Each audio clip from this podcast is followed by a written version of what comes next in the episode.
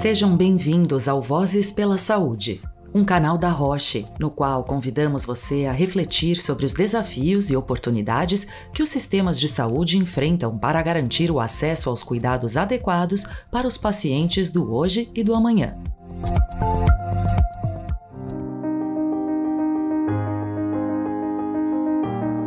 Olá, meu nome é Juliana Simões e eu sou parte do time de comunicação da Roche Brasil.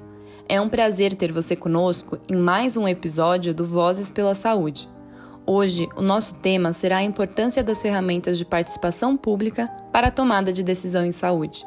Muita gente não sabe, mas é possível contribuir para as discussões sobre quais medicamentos, procedimentos e tecnologias em saúde devem ou não ser incorporados ao SUS, o nosso Sistema Único de Saúde.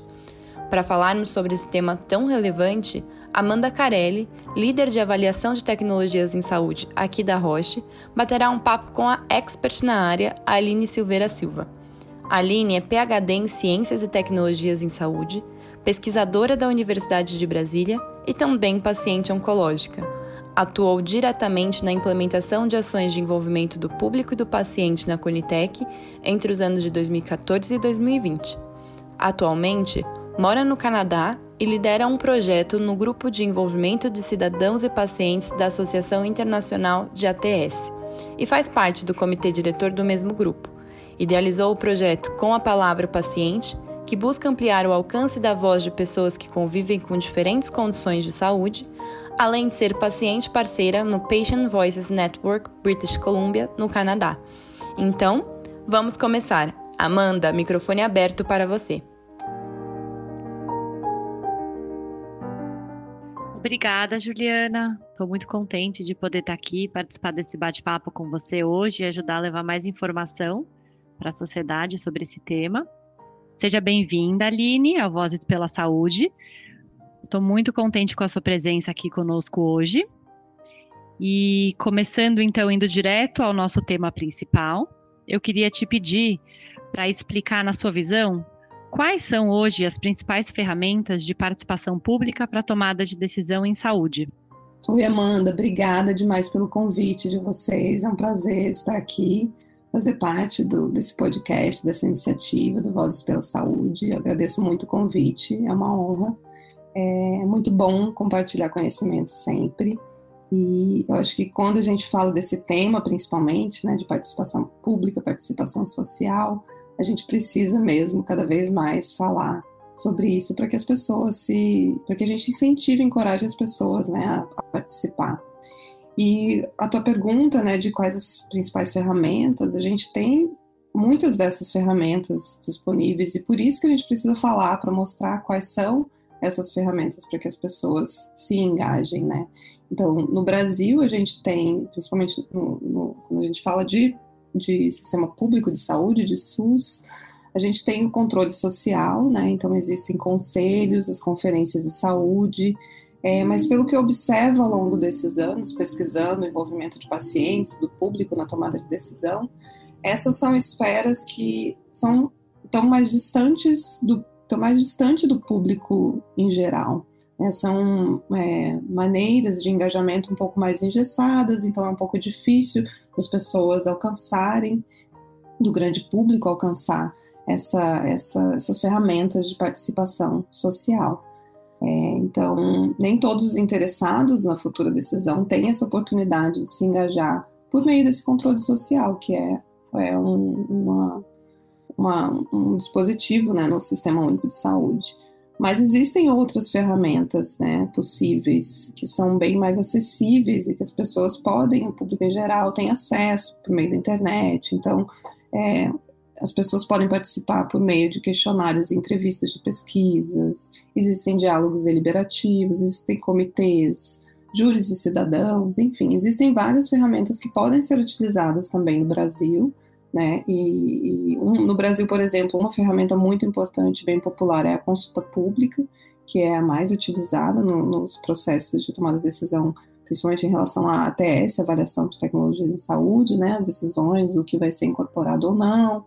No SUS, é uma ferramenta é, utilizada pela Conitec, pela ANS, pela Anvisa, então, em relação a registro, em relação também ao sistema de saúde suplementar, né, que é a ANS.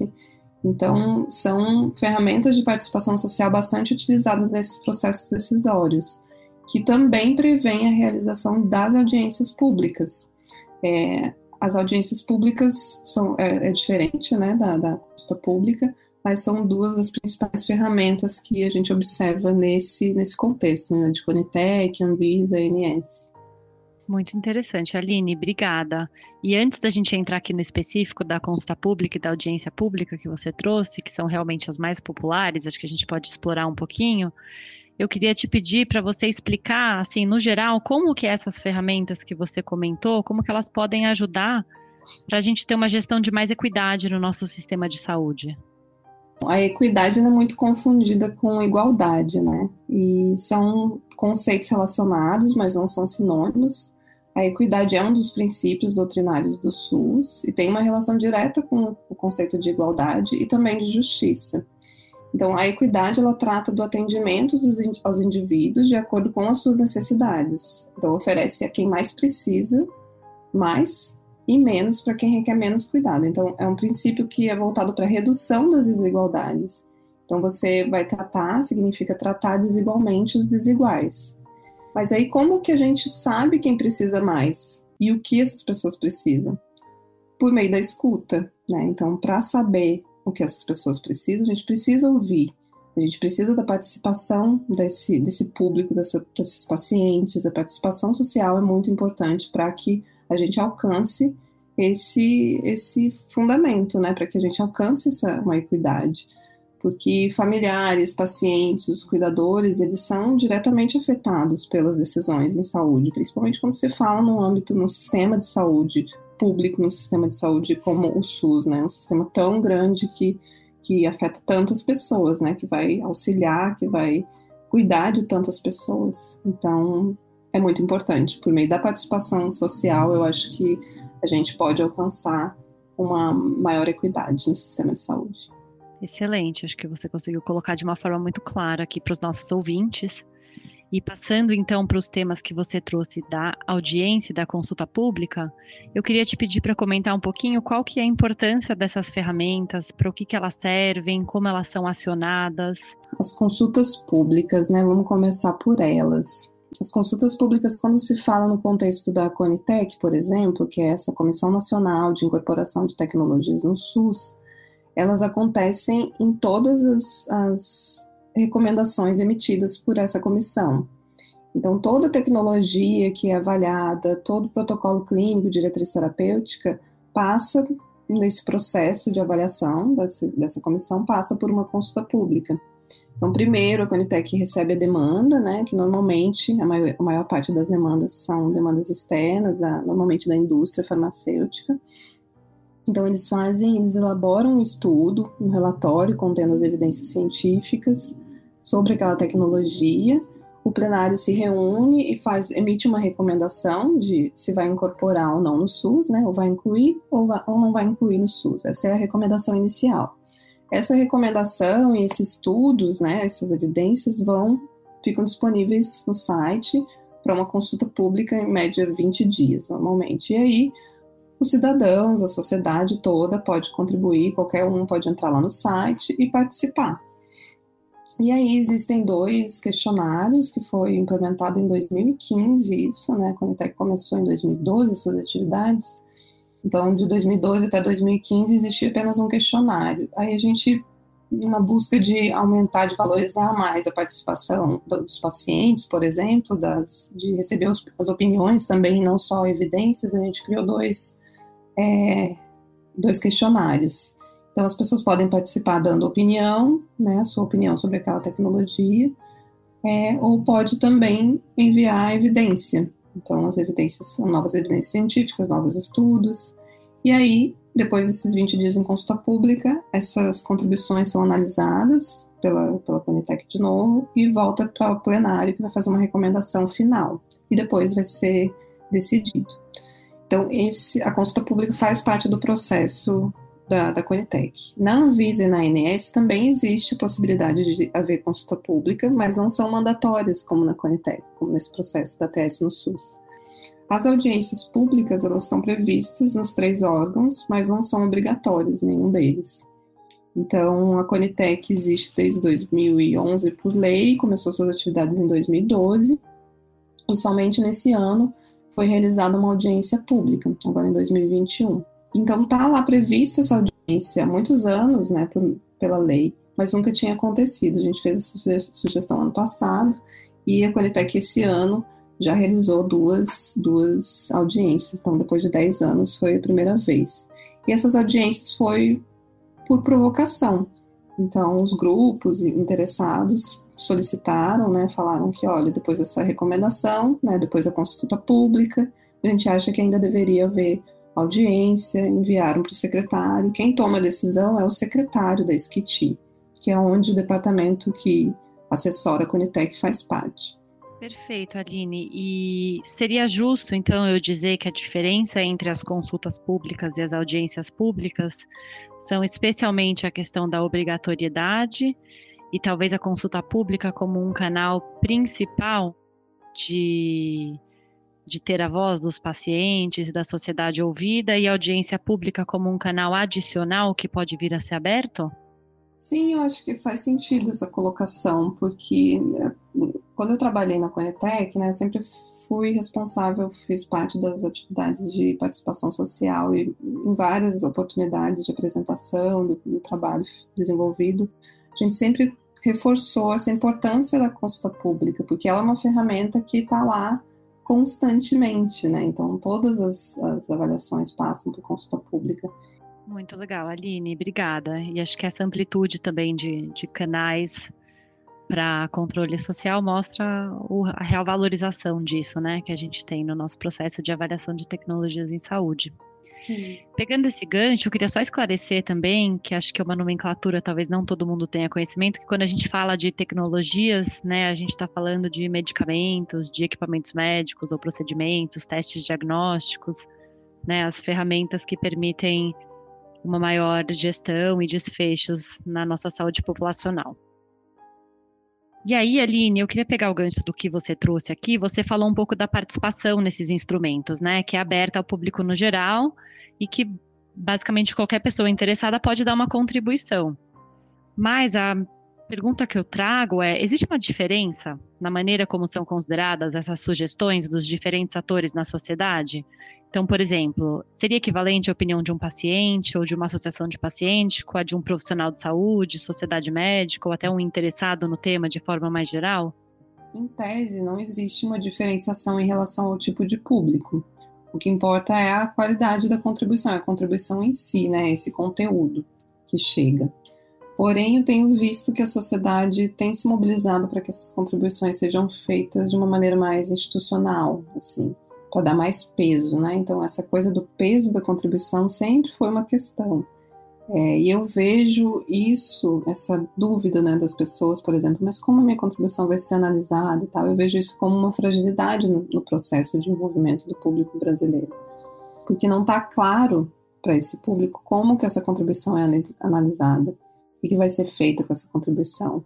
Então, não existe uma sistematização, uma metodologia de análise definida, então, desde que eu comecei a trabalhar lá na Conitec, em 2014, é, com o tema, essa pergunta foi a que eu mais escutei em todos os eventos. As pessoas sempre perguntavam como que é feita essa avaliação, como que é dado, que peso que é. É muito difícil de responder isso, porque é uma questão que ah, lá dentro, né, eu sei que a instituição bus busca isso, tem isso como um, um objetivo de melhorar essa, essa questão, essa análise.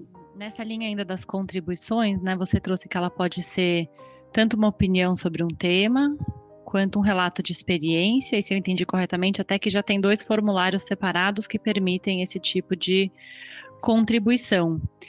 Existe hoje uma diferença no sentido de como essas contribuições nos diferentes questionários são analisadas, ou elas são apenas canais diferentes para ampliar a possibilidade de vozes no sistema? Então, quando a gente fala de ATS, no, no, novamente, né, a ATS ela é, ela tem essa base, ela está baseada na evidência científica. Então, quando por meio da consulta pública chega uma evidência científica nova, sem dúvida é muito importante para esse processo, porque é um processo baseado em evidências. Então, se por acaso no meio desse processo você está avaliando, fez uma recomendação e surgiu uma evidência nova que chega por meio da consulta pública, essa evidência pode mudar totalmente essa, essa recomendação que foi feita. É, mas a contribuição, né, que, de opinião, por exemplo, já aconteceu também da área receber uma, uma, uma evidência que mudou completamente a recomendação, mas também já recebeu evidência coloquial sobre experiência de paciente, sobre um desfecho que antes não, antes não foi considerado, e teve o poder de alterar essa recomendação e a decisão consequentemente, né? Porque o decisor até hoje ele sempre seguiu a recomendação da Conitec, né? Então existe também essa possibilidade de a experiência, os relatos né, de pacientes mudarem também essa essa recomendação. Muito bom, e acho que isso é legal de ouvir também, né? Os dois têm um peso importante e têm a possibilidade de ter esse impacto real nas decisões da comissão, né? Isso é muito legal e legítimo desse processo de participação social, né? Ele realmente é levado em consideração e pode até mudar as decisões. E Aline, qual é a sua opinião a respeito da maneira como são disponibilizadas as informações nessas consultas ou mesmo nas audiências públicas? O material que fica disponível, ele é de fácil entendimento para o público leigo ou para um público não especializado no tema? Olha, desde 2015 também é, existem os relatórios para a sociedade, né? Então, a Conitec tenta fazer essa tradução do conhecimento. Faz, né? Não tenta, faz. Faz essa tradução do conhecimento e esses relatórios têm melhorado cada vez mais desde que foi iniciada essa iniciativa.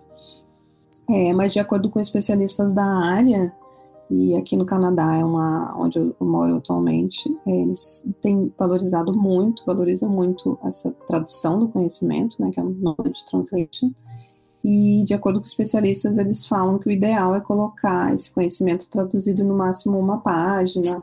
Então, uma, é uma das coisas que a gente precisa melhorar também no Brasil, que eu coloco também como sugestão aí ao longo do, desse, da minha pesquisa.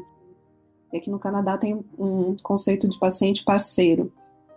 Então, esses pacientes eles são vistos como parceiros nesse processo, né? Então, eles podem ajudar nessa, nessa questão muito. Muito interessante. Eu desconhecia essa essa questão do paciente parceiro no Canadá. Muito diferente mesmo e nada melhor do que um paciente para traduzir a linguagem para o próprio paciente ou para a sociedade, público leigo, né? Uhum. Ótima sugestão. E pegando um pouco esse gancho, Aline, a gente falou bastante do processo em si, aí talvez olhando do outro lado, né, em relação à quantidade e qualidade de participação mesmo. Como que você vê que, que o brasileiro tem se envolvido nesses processos de participação de saúde pública? Olha, eu acho que no Brasil a gente ainda precisa melhorar bastante a nossa participação, sabe? Eu vejo o nosso, o nosso povo, ele se ele não se envolve muito nessas questões, ele acha que a questão é política, então a gente evita de falar de política, a gente esquece que a gente, todos nós somos seres políticos, né?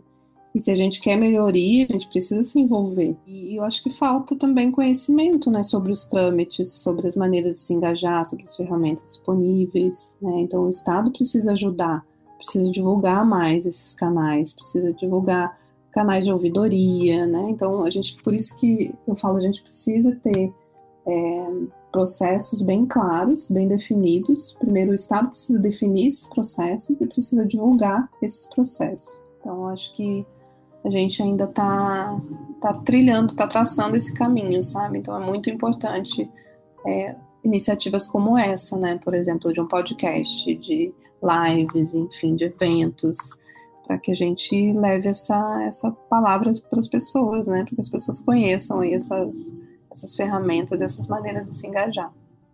Com certeza, Aline. Acho que a gente não pode cobrar dos outros uma postura que a gente não tem, né? Então eu concordo com você. Acho que é muito legítimo e importante esse papel que você faz de trazer a discussão, de chamar mais gente para participar junto.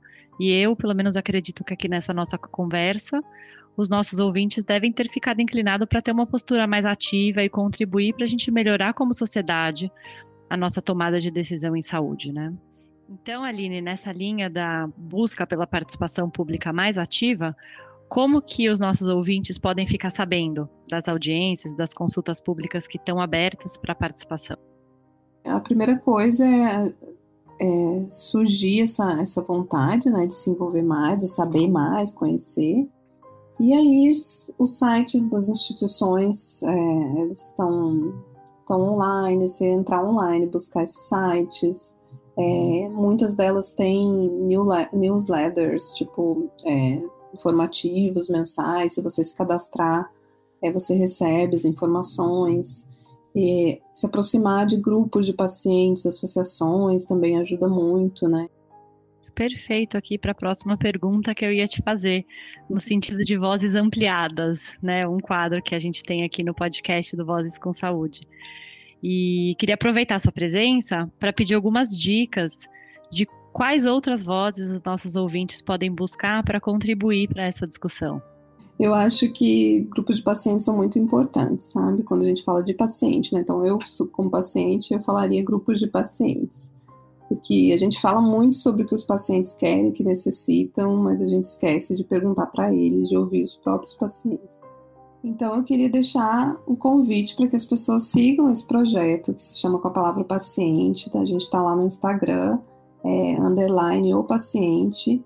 Eu faço entrevistas mensais com pessoas com diversas condições de saúde e a gente divulga páginas, perfis de outros, vários outros pacientes, de pessoas, é, doutores, de profissionais de saúde que têm buscado é, uma inclusão maior, né? Então a gente querendo uma sociedade que seja mais inclusiva, que seja mais equitativa, é, a gente nesse nesse projeto a gente está lá sempre divulgando canais e informações que podem ser muito interessantes para que a gente busque, para que a gente siga nesse caminho aí de mais colaboração e de mais escuta.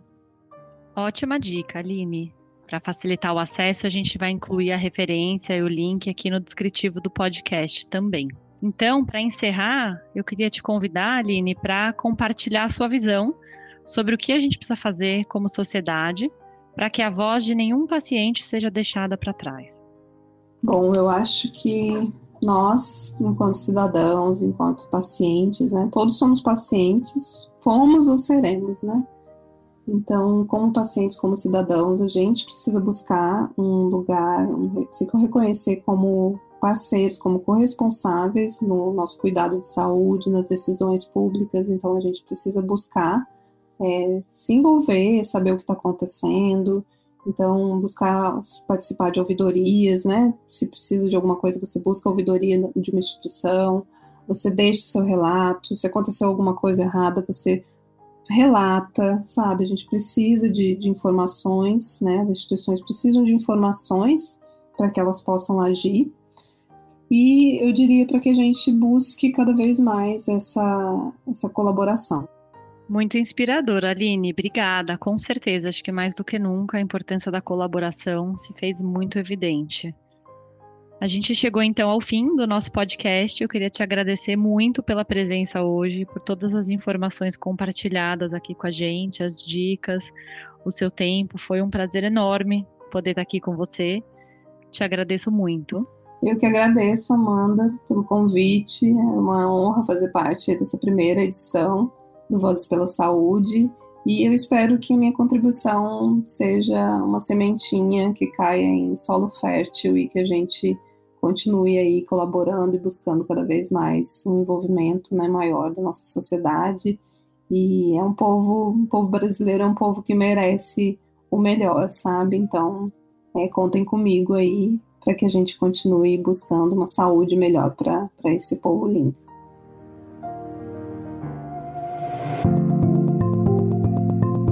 Muito obrigada por sua audiência e pelo interesse neste diálogo. Não perca os próximos episódios do Vozes pela Saúde, nos quais continuaremos conversando sobre as oportunidades e os desafios para transformar os sistemas de saúde. Acesse o site roche.com/voicespodcast para mais informações.